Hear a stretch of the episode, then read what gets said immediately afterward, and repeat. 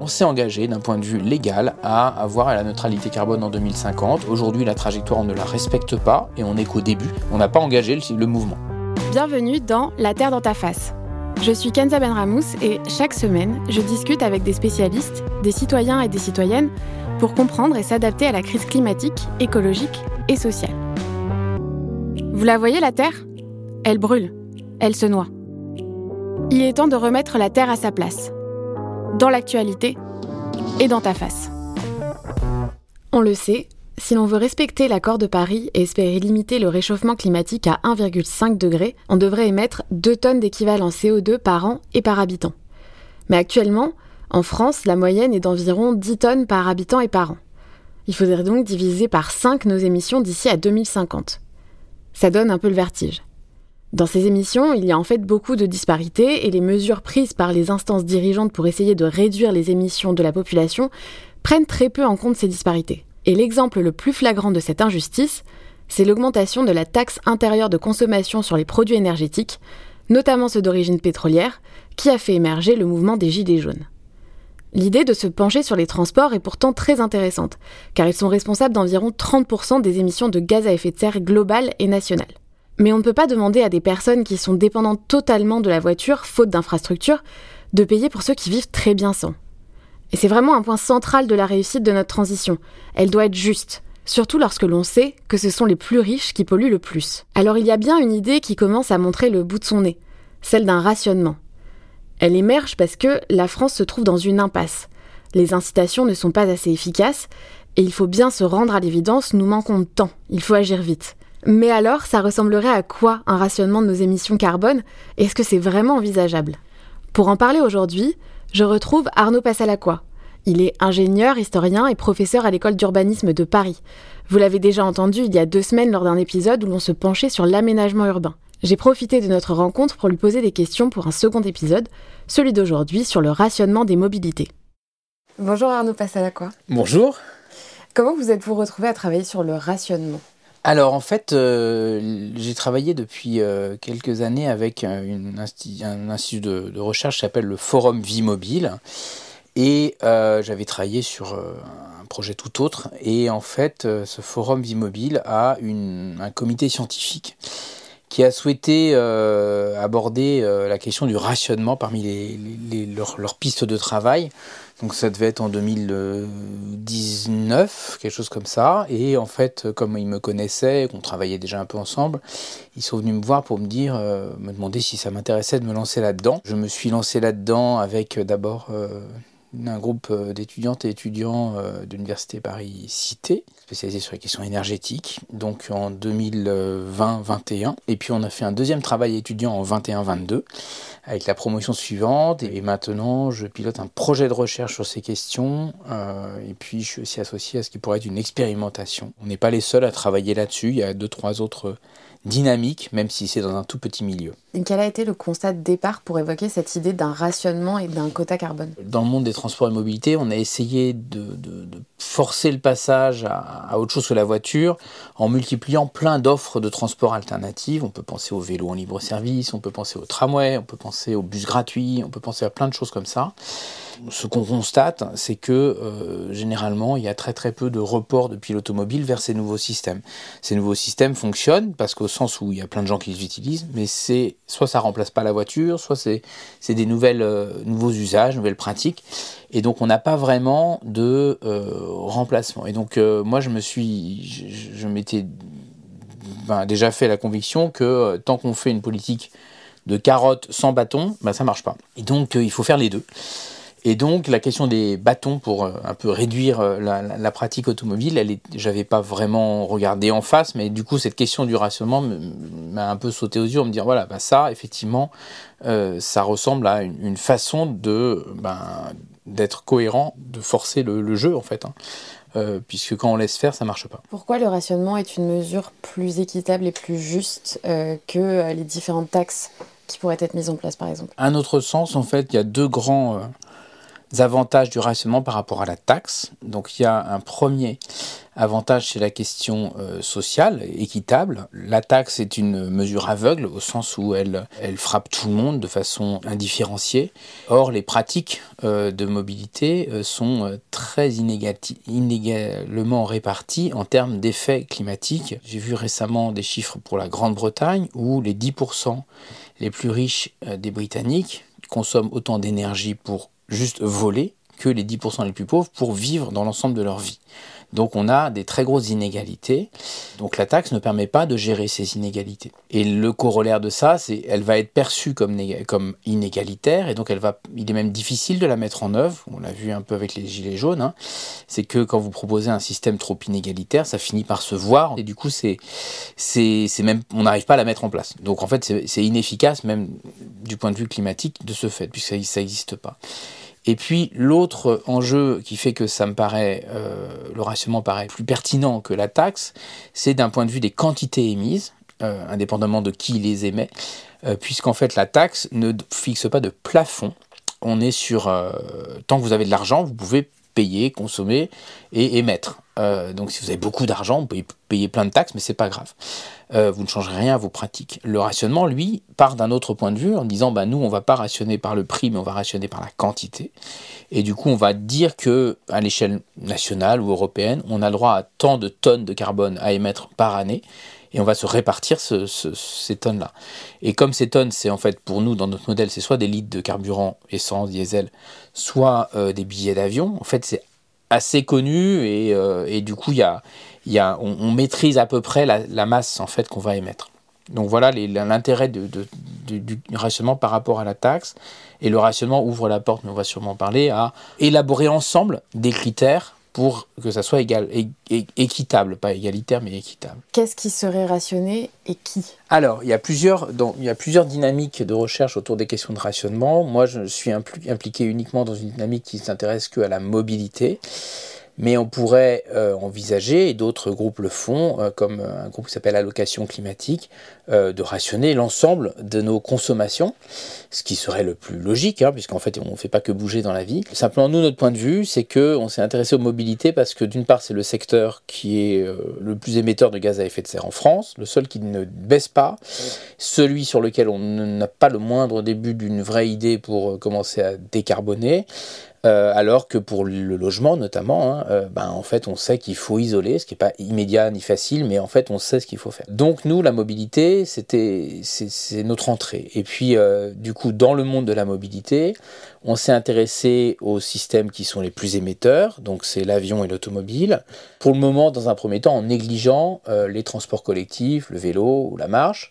Alors c'est une première approximation parce qu'un bus classique thermique bah, émet par voyageur kilomètre à peu près la même chose qu'une voiture. Euh, donc euh, tant que les bus sont pas remplis remplis, ils sont pas terriblement, enfin c'est pas terrible d'un point de vue climatique en fait. Les transports ferrés, eux, sont très très efficaces. Et du coup, nous, ce qu'on rationne, c'est euh, l'achat de carburant à la pompe hein, pour l'automobile et l'achat de billets d'avion et notre modèle initial était sur les billets nationaux, mais en fait, on a essayé de faire une évolution du modèle vers les billets internationaux qui n'est pas facile. Donc voilà ce qu'on. Et aussi notre point de vue c'est qu'il est plus facile de s'attaquer euh, au monde des mobilités euh, via les gens qui vendent soit de l'essence, soit des billets d'avion, qui sont en fait très peu nombreux. Vous avez quelques compagnies qui vendent de l'essence, et puis quelques compagnies qui vendent des billets d'avion. Alors que si vous commencez à vous intéresser à ce qu'il y a dans l'assiette, eh en fait, vous avez un nombre de, de, gens d'interlocuteurs qui est très très important pour regarder qu'est-ce que vous avez qui arrive dans, dans, dans, votre assiette, entre les gens qui ont fait les pommes de terre, le canard, etc.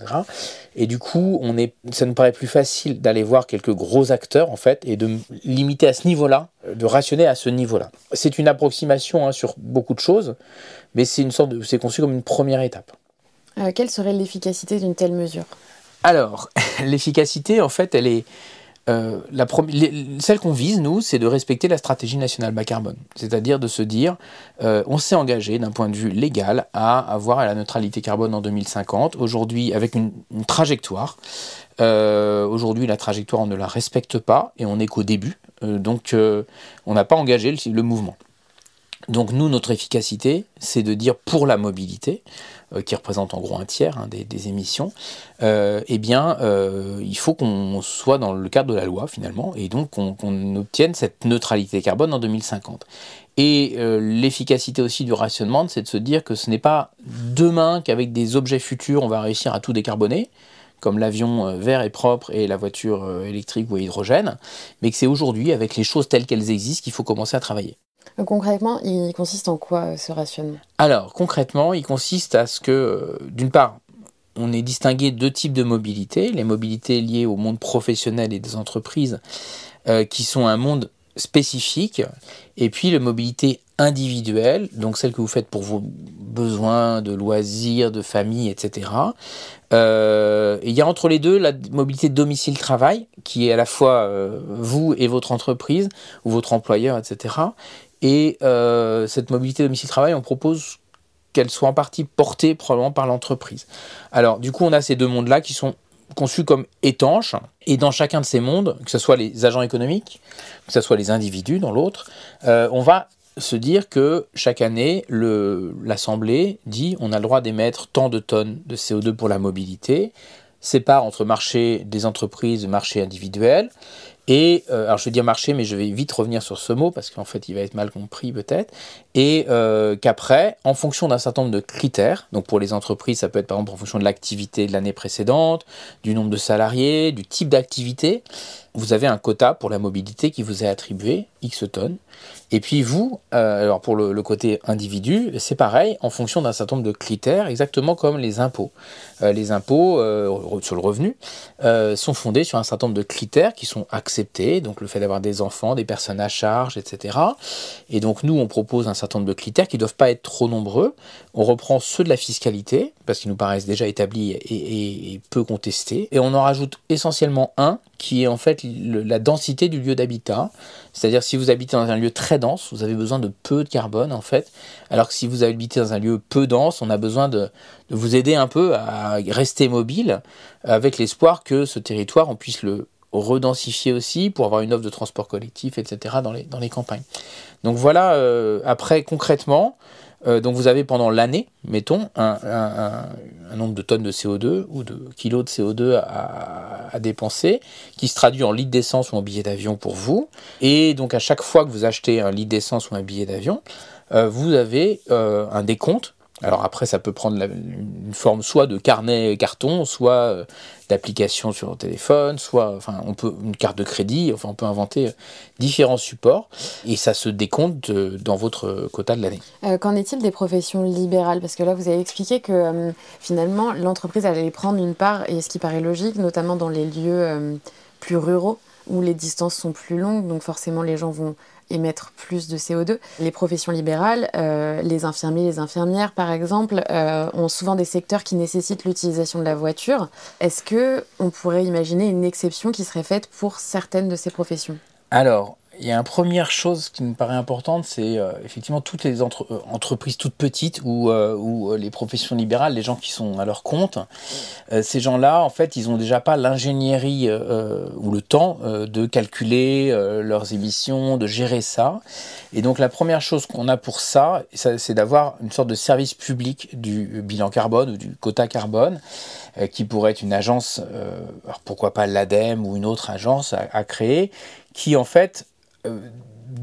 donne un support avec des agents hein, qui, qui, aident à calculer tout ça, qui permettent de gérer et que la gestion de ces quotas ne soit pas une charge pour euh, les, les entreprises, notamment les plus petites, parce qu'en en fait les grosses entreprises ont déjà en, interne ce genre de choses et même une obligation de mener des bilans carbone euh, au-delà de, je ne sais plus exactement combien de salariés, 200 ou quelque chose comme ça.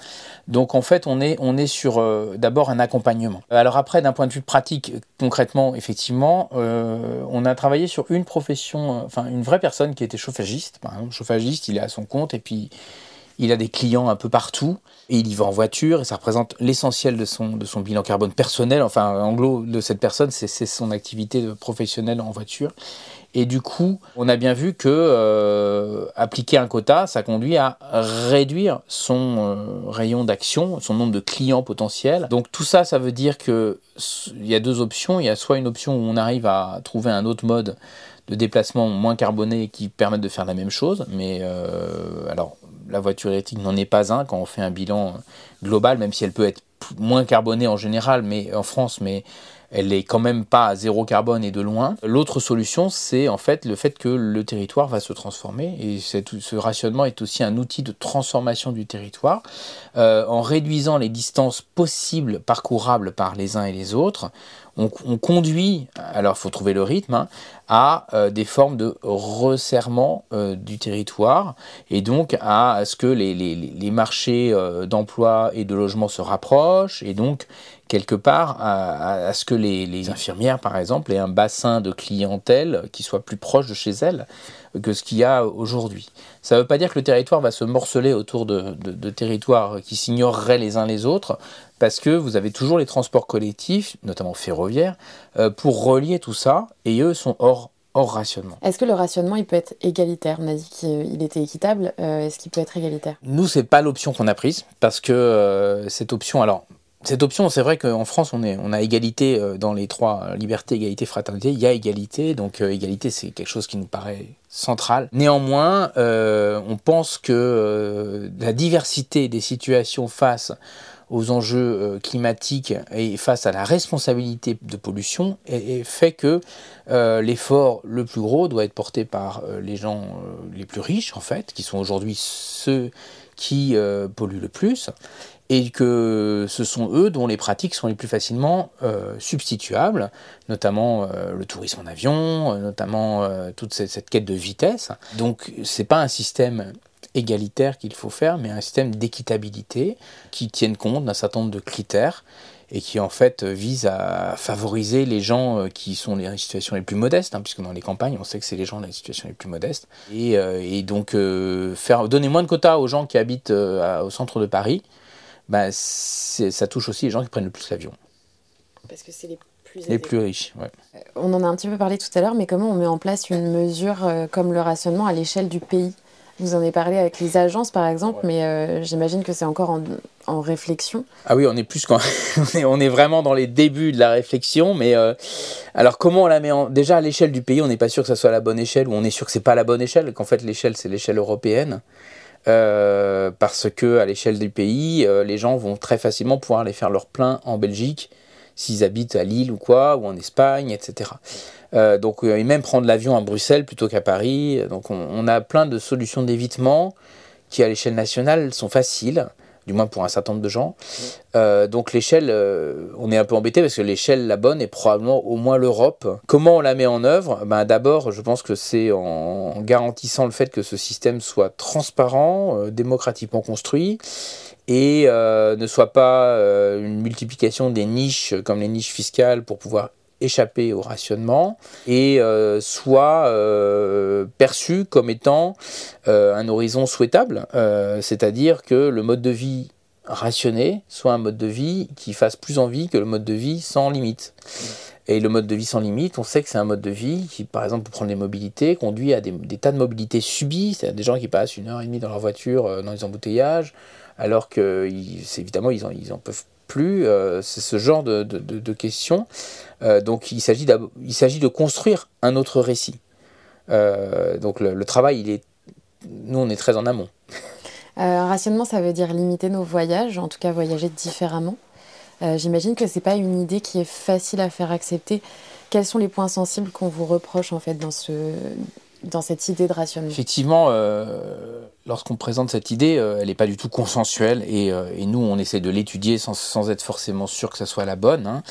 Euh, simplement, on pense qu'en la regardant, on apprend des choses euh, et que c'est peut-être la bonne. Euh, et du coup, les, critiques qu'on a sont d'abord touchent à la liberté. Hein. c'est d'abord ce nom-là qui est sorti. la liberté comme étant ben, ancrée au cœur de, de l'individu. Et alors, très bien la liberté, mais ce qui est assez intéressant, c'est que il y a un transfert sur l'idée que enfin, la liberté de l'individu doit s'exprimer par sa liberté de prendre la voiture ou l'avion.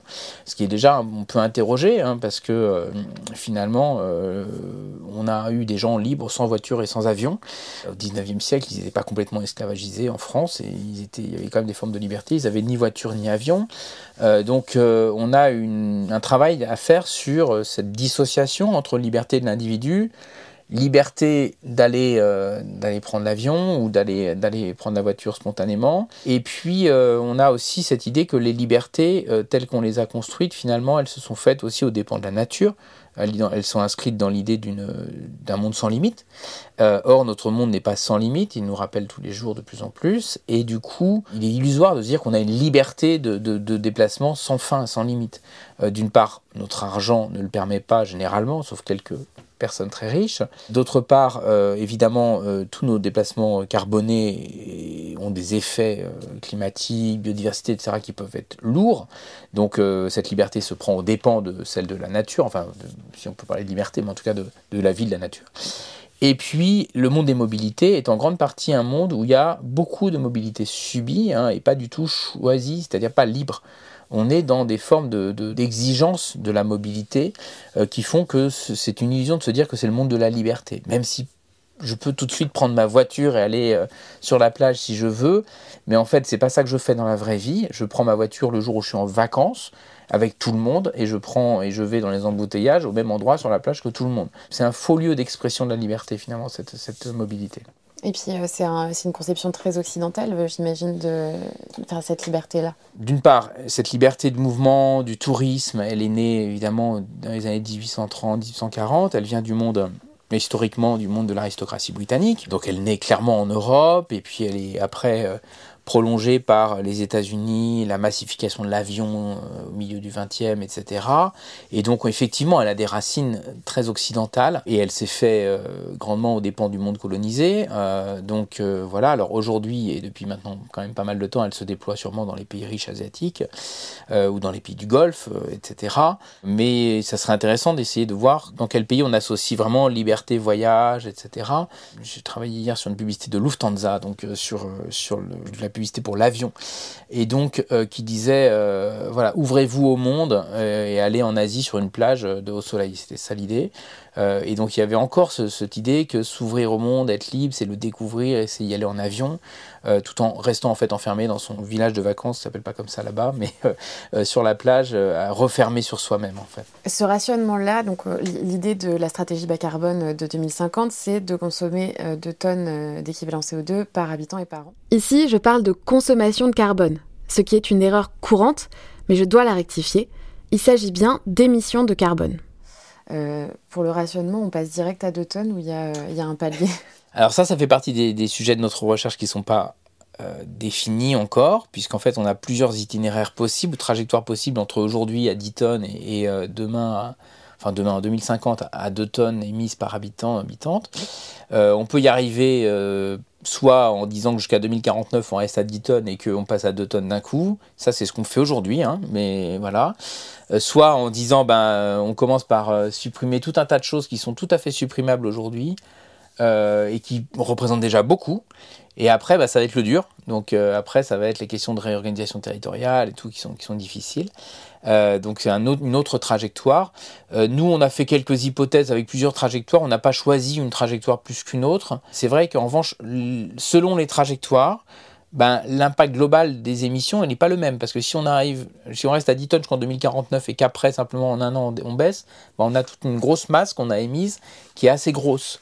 Alors qu'une trajectoire où on arrive déjà à 3 tonnes en 2040, c'est déjà, euh, on, en a enlevé beaucoup. Je sais pas, il y a deux options. Il y a des gens qui disent que vaut mieux tout de suite euh, taper fort, ou il y en a d'autres qui, qui pensent que vaut mieux attendre d'avoir développé toutes les solutions techniques qui pourraient permettre de décarboner. Euh, pour enfin arriver à une sorte de, synergie des solutions bas carbone euh, pour arriver à, 2 tonnes. Le fait de décroître au fur et à mesure, ça a forcément arrangé les choses finalement. Tout à fait. Moi, mon choix, c'est celui-là, mais c'est le plus dur. Hein. C'est le plus dur, mais finalement, euh, est-ce que ce serait pas encore plus dur de stopper net d'un coup d'un seul? Si, moi, demain, on me demande de passer à 2 tonnes, euh, bon, ça va parce que je vis dans des villes et que euh, j'utilise des mobilités douces, j'ai pas de voiture, etc. mais ça fait un sacré changement quand même de. c'est extrêmement difficile et euh, notamment parce qu'aujourd'hui tout ce qui est ce qui est en dehors de vous, notamment l'État, l'administration, etc. On estime que c'est 1,6 tonnes. Donc vous avez déjà 1,6 tonnes de base. oui, l'ADEME a fait un, calculateur de d'émissions de CO2 par an et c'est très intéressant du coup de le voir parce qu'on voit vraiment tous les, les pôles de consommation et on a cet aspect des ordres de grandeur. Cette mesure-là de rationnement, est-ce qu'elle s'accompagne d'autres mesures, par exemple au travail? Idéalement, oui. C'est-à-dire que nous, on a encore peu travaillé là-dessus. On nous, on travaille actuellement le projet de recherche sur comment le monde du travail euh, peut prendre en compte ces questions de rationnement dans son fonctionnement. Donc ça veut dire euh, moins envoyer en mission euh, ses, salariés en avion, même si c'est évidemment pas tout le monde qui, a cette vie-là. et pourquoi pas substituer par de la visioconférence qui en fait a un impact carbone bien bien moindre.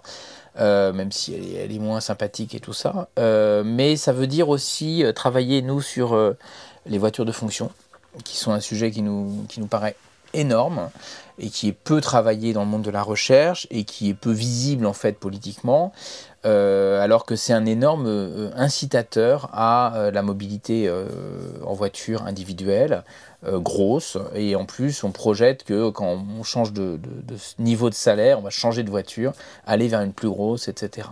Donc là, ça, ça nous paraît un, sujet.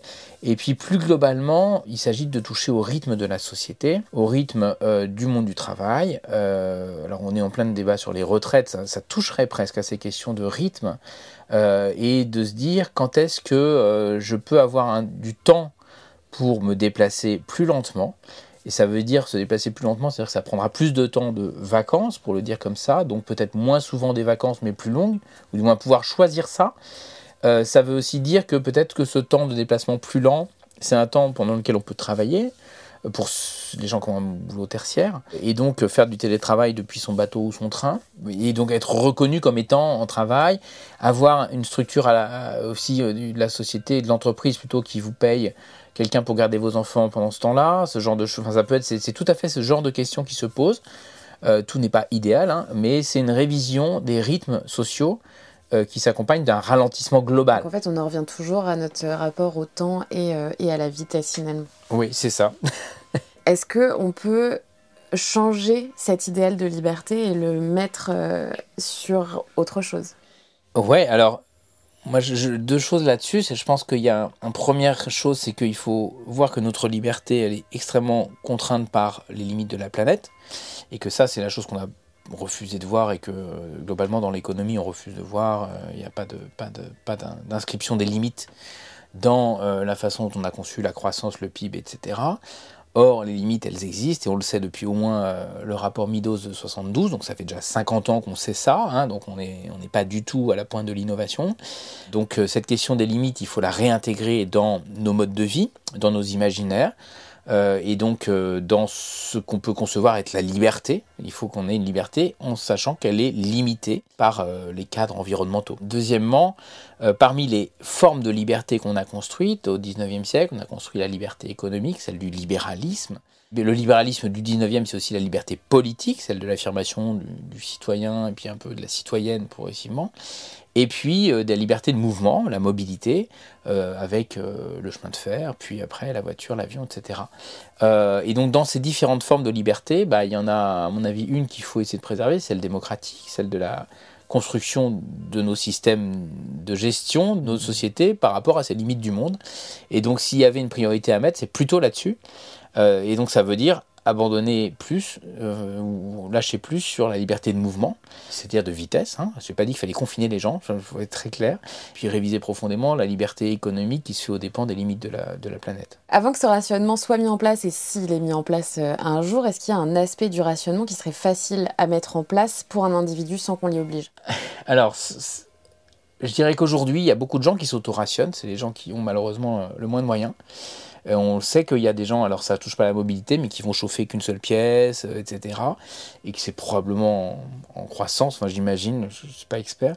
Euh, donc il faut pas oublier qu'il y a des gens qui sont déjà dans le rationnement. Pour les mobilités aussi, on a des gens qui évidemment vont compter leur litre d'essence pour se dire je fais pas ce trajet-là tous les jours, je le fais une fois sur deux, je le fais une fois par semaine, etc. Donc on a quand même des formes qui sont à l'œuvre. Elles sont pas institutionnalisées, elles sont pas nommées, mais elles sont là. Les mesures qu'on peut prendre, moi, ne concernent pas ces gens-là en fait. Les mesures qu'on peut prendre euh, pour les gens qui ont le plus de moyens ou un peu plus de moyens, euh, ben, c'est s'ils pratiquent l'avion, c'est d'arrêter l'avion. C'est un très gros impact, mais ça concerne très peu de gens qui prennent l'avion, mais c'est toujours les mêmes gens qui le prennent, et tout de suite, dès que vous prenez l'avion pour aller euh, alors, en dehors de l'Europe, eh ben, ça devient votre premier poste d'émission de carbone de l'année. parce qu'on rappelle quand même, un Paris-New York, c'est environ 2 tonnes, euh, 2 tonnes 4. En fait, euh, donc, euh, vous émettez 90, 90 kg par heure d'avion, et donc si vous faites 10 heures, ça vous fait une tonne en gros. Et le problème, c'est qu'en plus, l'avion émettant du CO2 dans des, dans des sphères élevées de l'atmosphère, on a ce qu'on appelle le forçage radiatif, qui fait que l'effet de votre tonne, en fait, c'est x2 ou x3. Donc euh, l'avion, en fait, au passager kilomètre émet autant que la voiture, mais avec ses effets réchauffants, sont le double ou le triple. Et on ne sait pas très bien d'ailleurs, mais enfin, on est sûr que c'est à peu près ça. Donc tout de suite, ça va vous faire non pas 2 tonnes, mais en fait, ça va vous faire l'équivalent de 4 ou 5 ce qui est la moitié des 10 en fait, en gros. Sauf que les gens qui émettent 4 ou 5 qui vont à New York sont des gens qui ne sont pas à 10 mais qui sont déjà à 15. Euh, donc, on, donc ça, c'est la première mesure, c'est euh, l'arrêt de l'avion. Merci à Arnaud Passalacqua pour son temps et à vous de nous avoir écoutés. Retrouvez-moi tous les jeudis pour un nouvel épisode. Et si vous avez aimé ce podcast, dites-le nous. Vous pouvez nous laisser des étoiles sur les plateformes de podcast et nous suivre sur les réseaux at alvéole-du-bas création. À jeudi prochain. Ce podcast est produit par le studio nantais Alvéole Création. Il est écrit et animé par moi, Kenza Benramous. Pensé et produit avec Marine Roguillerme, également au montage, mixé par Pierre Yvalin au studio Alvéole.